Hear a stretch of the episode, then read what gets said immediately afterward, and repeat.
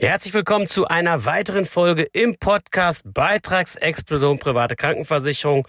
Heute werden wir uns der Frage widmen, welchen Selbstbehalt solltest du denn in deiner Krankenversicherung schlauerweise wählen? Und das wird mit Sicherheit was werden, was super spannend ist, denn es gibt eine Gesetzesänderung, die das ganze Thema ein völlig neu denken lässt. Viel Spaß beim Zuhören.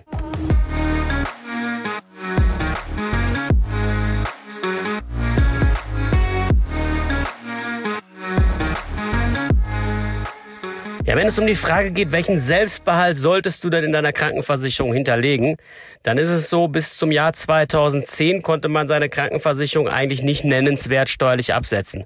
Als Angestellter konntest du Vorsorgeaufwendungen bis 1900 Euro und als Selbstständiger oder Freiberufler bis 2800 Euro geltend machen und da zählt einfach alles rein private Haftpflichtversicherung, Kfz-Haftpflichtversicherung, private Krankenversicherung, Pflegeversicherung, dann aber auch so Sachen wie Berufsunfähigkeitsversicherung, Unfallversicherung, alte Lebensversicherung. Und so waren diese Beträge, diese Höchstbeträge, was ich steuerlich im Jahr absetzen konnte, halt ruckzuck übererfüllt.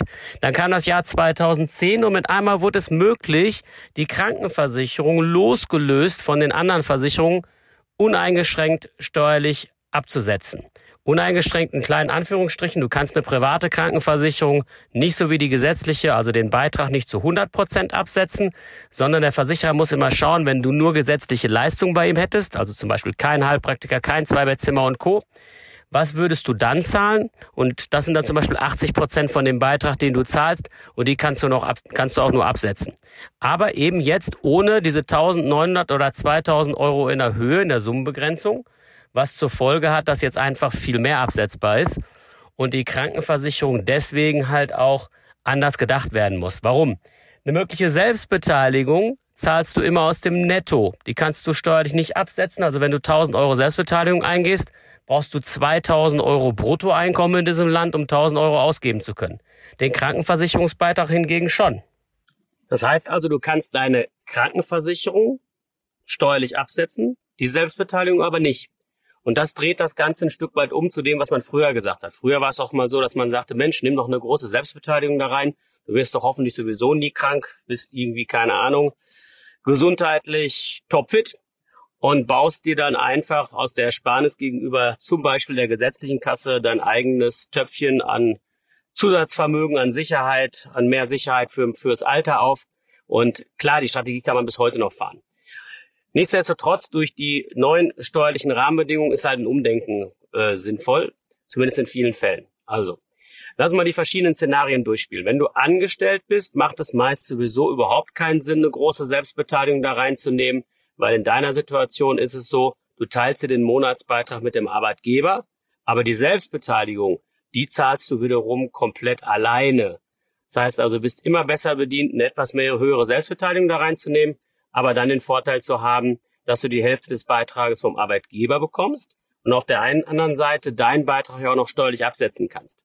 So dass netto unterm Strich für einen Angestellten, wenn du angestellt bist, dein Beitrag sowieso besonders gering ist. Da wäre eine Selbstbeteiligung kontraproduktiv. Trotzdem muss ich hier noch ein kleines Anführungszeichen setzen, denn aus der Erfahrung heraus, Tarife, die gar keine Selbstbeteiligung haben, laufen tendenziell nicht so beitragsstabil wie welche, die zumindest eine kleine Selbstbeteiligung haben. Warum? Wenn Kunden eben gar keine Selbstbeteiligung haben und Vollkasko-Mentalität fahren können, will heißen, wegen jedem Wehwehchen zu drei verschiedenen Ärzten gehen können, weil man weiß, es kostet einen ja sowieso nichts, dann ist es das, was diese Tarife am Ende schneller teurer werden lässt. Deswegen würde ich immer empfehlen, eine kleine Selbstbeteiligung für dich als Angestellten mit einzubauen. Irgendwas in der Größenordnung zwei bis 500 Euro im Jahr. Im Jahr wohlgemerkt. Zwei bis 500 Euro. Ja, da ist es viel wichtiger, dass du im Kleingedruckten guckst, dass du nicht so viele versteckte Selbstbehalte hast, die zusätzlich zu der genannten generellen Selbstbeteiligung kommen. Sowas gibt es leider. Aber von der Größenordnung allgemein gesprochen, zwei bis 500 Euro im Jahr, das ist das, was du maximal machen solltest, weil eben du hier auf dich selbst gestellt bist und der Arbeitgeber sich einfach nicht daran beteiligt. So.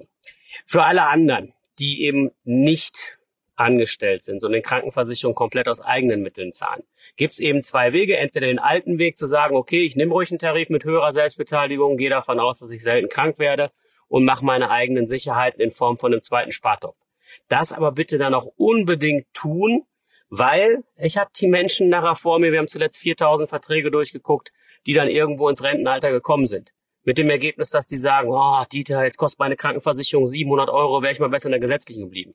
Und ich dann immer so überlege, warte mal, du hast aber jetzt gerade jahrzehntelang zig, zehntausend Euro von Beitrag gespart gegenüber der gesetzlichen, warst immer besser versichert.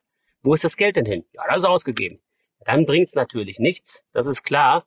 Dann wird dir am Ende die Krankenversicherung vor die Füße fallen und du wirst sagen, auch Mist, jetzt im Alter kann ich sie mir kaum noch leisten oder beziehungsweise sie ist zumindest unbequem von der Größenordnung. Lässt du dir Ersparnis oder zumindest Teile davon zurück, ist das völlig entspannt und dann kann man auch dieses Konzept fahren. Alternativ besteht aber auch die Möglichkeit zu sagen, nö, ich zahle doch lieber jetzt ein bisschen höheren Monatsbeitrag, habe eine kleine Selbstbeteiligung und schlage gleich drei Fliegen mit einer Klatsche. Was meine ich damit? Du musst dir das so vorstellen, wenn du den Weg gehst, dass du sagst, okay, ich zahle jetzt meinetwegen statt 400 Euro 600 Euro im Monat, weil ich eine Versicherung gewählt habe oder einen Tarif gewählt habe, ähm, der neben Beitragsstabilität eben auch noch eine kleine Selbstbeteiligung hat. Sagen wir mal vielleicht unser Beispiel von bis 1000 Euro im Jahr. Und dementsprechend hast du aber den Vorteil, wird natürlich ein höherer Beitrag fällig, aber damit auch eine höhere steuerliche Absetzbarkeit. Das heißt also, das Finanzamt beteiligt sich an diesem höheren Beitrag, weil du ja jetzt auch mehr absetzen kannst. Das hat den schönen Nebeneffekt, dass mit jedem Monatsbeitrag, den du an so eine Krankenversicherung überweist, Altersrückstellungen aufgebaut werden. Und wenn das zum Beispiel 35, 40 Prozent von jedem Monatsbeitrag sind, ist das bei 600 Euro Monatsbeitrag natürlich in Euro umgerechnet mehr als bei 400. Was zur Folge hat, dass du überproportional mehr Altersrückstellung aufbaust, die vielleicht für später mal wichtig werden können, wenn du zum Beispiel innerbetrieblich den Tarif nochmal wechseln willst, willst zum Beispiel dann in den Tarif rein mit ein bisschen mehr Selbstbeteiligung, dann hast du einen viel zu großen Topf an Geld, nimmst den mit in den Tarif rein, der ein bisschen mehr Selbstbeteiligung hat, sparst aber überproportional Beitrag. Was meine ich damit? Hab das jeden Tag auf dem Tisch. Das sind dann Leute, die sind dann im Alter und sagen vielleicht, hey Dieter, jetzt brauche ich doch keine Selbstbeteiligung, wieso sollte ich die jetzt hochsetzen? Ja doch, weil wenn du die ein bisschen hochsetzt, Leistung weiterhin auf hohem Niveau, aber Selbstbehalt ein bisschen höher. Und du kommst jetzt mit, mit, mit viel zu viel Geld von Tarif A in Tarif B. Dann sparst du deutlich mehr als die zusätzliche Selbstbeteiligung im Jahr, weil dieser Tarif B ja nie vorgesehen hat, dass da mal so viel Geld in ihn reinkommen würde. Oder so viel Guthaben, respektive so viel Altersrückstellung. Das ist schon mal das Erste, was du als großen Vorteil auf deiner Seite hast. Du hast mehr Sicherheit nach hinten raus und mehr Wechseloptionen nochmal, um deinen Beitrag im Nachgang nach hinten raus aus der Krankenversicherung heraus nochmal reduzieren zu können. Der zweite Vorteil, den du hast, du hast natürlich die Situation, wenn es mal so sein sollte, dass du wirklich einer von, ich meine, es passiert natürlich immer nur in anderen, aber sagen wir, es passiert jetzt einem von uns. Dann ist es eben so, dass wir, wenn wir irgendwie chronisch krank werden oder öfter mal zum Arzt müssen, natürlich den Vorteil haben, wir müssen nicht so viel aus dem Netto selber zahlen, aus versteuertem Einkommen nicht ganz so viel selber aufbringen. Was mitunter natürlich in so einer Situation angenehm ist, wenn man dann entsprechend größtenteils die Rechnung von der Krankenversicherung bezahlt bekommt. Und das Dritte, was man ganz klar sagen muss, und das ist eben das, was auch Punkt eins nochmal unterstreicht, auf dem Weg dahin zahlst es du ja nicht alleine, sondern Vater Staat wird hier intelligent an deinem indirekten Vermögensaufbau in der Krankenversicherung beteiligt. Deswegen spricht auch einiges dafür, sich dieses Konzept mal genauer anzuschauen und zu sagen, okay, dann gehe ich eher diesen Weg, wobei beide Wege, auch die Alternative, einen höheren Selbstbehalt zu bilden und eigene hohe Rücklagen zu bilden, in Ordnung ist. Ich will nur mit sagen, seitdem es das Jahr 2010 gibt und die höhere steuerliche Absetzbarkeit, sind beide Wege völlig in Ordnung. Und äh, insofern sind das quasi die Alternativen, die du gehen kannst, wenn du nicht Angestellter bist. Wenn du Angestellter bist, ist die Sache eindeutig. So, und dann haben wir noch den letzten Fall. Du bist beispielsweise Beamter. Bei Beamten kann ich dir schon mal ganz klar sagen, ist es so, da gibt es im Regelfall noch nicht mal mehr Tarife mit höheren Selbstbeteiligung. Die gibt's fast immer nur nahezu ohne. Deswegen stellt sich bei dir die Frage gar nicht in dem Umfang. Und da Beamtentarife sowieso sehr günstig sind, also für sehr wenig Beitrag unwahrscheinlich viel Leistung kommen, das ist ein Vorteil definitiv am Beamtendasein. Ist es eben so, dass du da auch gar nicht so stark überlegen musst. Aber auch dir spreche ich die klare Empfehlung aus, geh parallel zur Krankenversicherung hin, bau dir ein paar eigene Rücklagen auf, leg irgendwie 100, 150, 200 Euro im Monat einfach schlicht beiseite. Das ist ja keine Ausgabe, ist Investition in dein eigenes Portemonnaie. Mach da irgendwie einen guten Fondssparplan, ETF-Sparplan, Photovoltaik, wo auch immer du Spaß dran hast. Aber bau dir die Sicherheiten auf. Und warum sage ich euch allen das? Guck mal, wenn man die Rentner dann irgendwann vor sich sitzen hat und die sagen, Mensch, Dieter, pass auf, das ist eigentlich ganz simpel. Wenn du acht oder zehn Stunden am Tag knüppeln gehst, dann hast du in der Regel mehr Geld, als wenn du als Rentner irgendwann 365 Tage Urlaub hast, hast sehr viel Zeit, willst was unternehmen. Da brauchst du natürlich entsprechend auch finanziellen Spielraum. Da hast du einfach tendenziell erstmal weniger Geld zur Verfügung. Wenn aber doch, das ist ja sicher, die Krankenversicherung im Alter halt vom Beitrag eher tendenziell höher ist, dann ist es sehr kontraproduktiv nach hinten raus.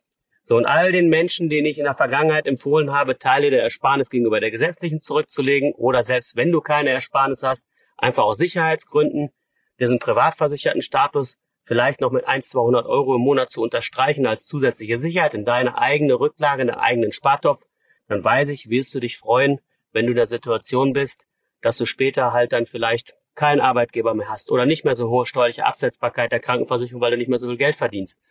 Oder vielleicht die Krankenversicherung öfter brauchst und dann einfach weißt, okay, hier ist genug Geld in der Rücklage, die als zusätzliche Sicherheit dient, um die Beiträge bis ins hohe Alter entspannt bezahlen zu können. Denn ihr seht das immer wieder, wenn das Internet aufschlagt, wenn ihr YouTube aufmacht, wie dann sich irgendwelche Leute beschweren und sagen, wäre ich mal besser nie in die Private gegangen. Da haben die auch recht mit. Weil am Ende des Tages, wenn ich einfach nur überbilligt da reingelockt werde, so von wegen, wenn er privaten sparst du massenhaft Kohle und geh in die Private, um Geld zu sparen, das rächt sich nach hinten raus nimmst du beim beitragsstabilen Anbieter.